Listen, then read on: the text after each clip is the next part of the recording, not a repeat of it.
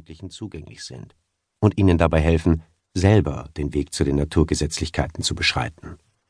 Denn Erklärungen erweisen sich stets als Wissen aus zweiter Hand, zumal die Kinder keine Möglichkeit haben, reflektierend über sie nachzudenken, weil ihnen ein Rückgriff auf die Widersprüche ihres Weltverständnisses nicht möglich ist. Wenn man Kinder ernst nehmen und verstehen will, ist es also unabdingbar und beglückend, die kindlichen Denkmuster nachempfinden zu lernen. Erst dann entdeckt man ihre Logik und ihr Weltbild. Eine solche Wissensvermittlung bedarf des Dialoges auf Augenhöhe, in dem alle Beteiligten wissen möchten, wie die anderen über ein bestimmtes Phänomen denken. Erst im Dialog kommen unterschiedliche Vorstellungen, Überzeugungen und Bilder zum Ausdruck. Die Abwesenheit von solchen Dialogen bei Lehrprozessen in Kitas und Schulen könnte ein Grund dafür sein, weshalb viele Kinder und Jugendliche in diversen Bildungseinrichtungen scheitern. Anders ausgedrückt. Wenn die Lehrenden versuchen, ihre eigenen Vorstellungen und Schemata auf die Kinder zu übertragen, dann kann eigenständiges Lernen nicht stattfinden. Daher ist es so wichtig, erst die kindlichen Vorstellungen über einen Sachverhalt zu erkunden. Etwas in ein vorhandenes Schema hineinzupressen, scheitert, weil die Passung nicht da ist. Der Entwicklungspsychologe Jean Piaget formuliert diesen Zusammenhang wie folgt. Das Lernen muss zum Ziel haben, kreatives Denken herauszufordern. Ein Denken also, das darauf gerichtet ist, selber Antworten zu finden und kritisch gegenüber Antworten zu sein, die von anderen angeboten werden.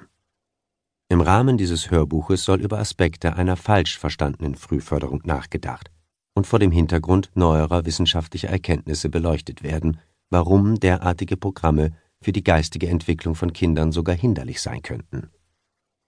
Mit Hilfe zahlreicher Beispiele wird gezeigt, dass es Alternativen gibt, die den Kindern dabei helfen können, sich selber und ihre Welt zu entdecken und besser zu verstehen. Alle Beispiele sind für Eltern und für Erwachsene, die mit Kindern zusammenarbeiten, auch ohne naturwissenschaftliche Bildung leicht umsetzbar und hoffentlich geeignet, sich gemeinsam mit den Kindern die Welt neu anzueignen. Erstes Kapitel Der Wunsch zu lernen ist der Wunsch nach Bewältigung der Wirklichkeit. Begabte und erfolgreiche Menschen bekunden nicht selten, sie verstünden nichts von Naturwissenschaften. Diese seien die Angstfächer ihrer Schulzeit gewesen.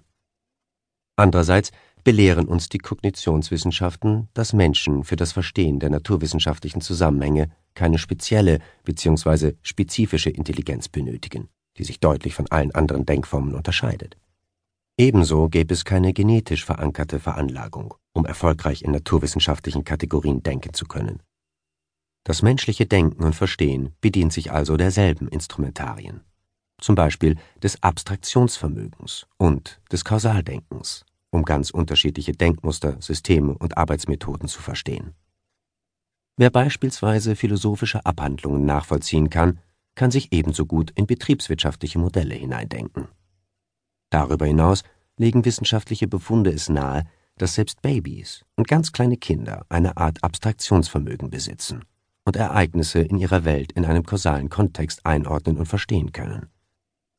Woran liegt es also, dass so viele gescheite Menschen den naturwissenschaftlichen Fächern nichts abgewinnen können? Lernen macht für uns nur dann Sinn, wenn wir dabei die Chance erhalten, unser bereits erworbenes Wissen eigenständig zu vernetzen bzw. zu übertragen, um neue Zusammenhänge zu verstehen.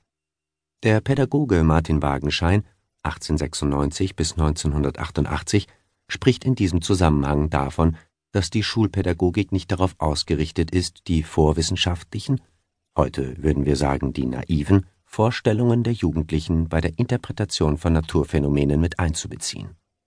Denn nur so könne es gelingen, die Sichtweisen der Jugendlichen in einen kreativen Lernprozess zu integrieren, der ihnen letztlich hilft, Widersprüche ihres Weltverständnisses zu entdecken und selbstständig zu korrigieren. Wagenschein geht es darum, dass der Unterrichtsgang ausgehend von vertrauten Phänomenen Staunen auslöst, Fragen der Kinder provoziert, Vermutungen weckt und unterstützt, Ausdenken von Experimenten fördert, ja Kinder und Jugendliche sogar mit Fragen konfrontiert, die frühere Generationen an die Natur gestellt haben. Es geht also nicht um einen Unterricht, der sofort nur die als wissenschaftlich korrekt geltende Interpretation der Natur gelten lässt, sondern Kindern und Jugendlichen dabei hilft, selber den Weg zu den als richtig erachteten Naturgesetzlichkeiten zu beschreiten. Die modernen kognitiven Wissenschaften, die Hirn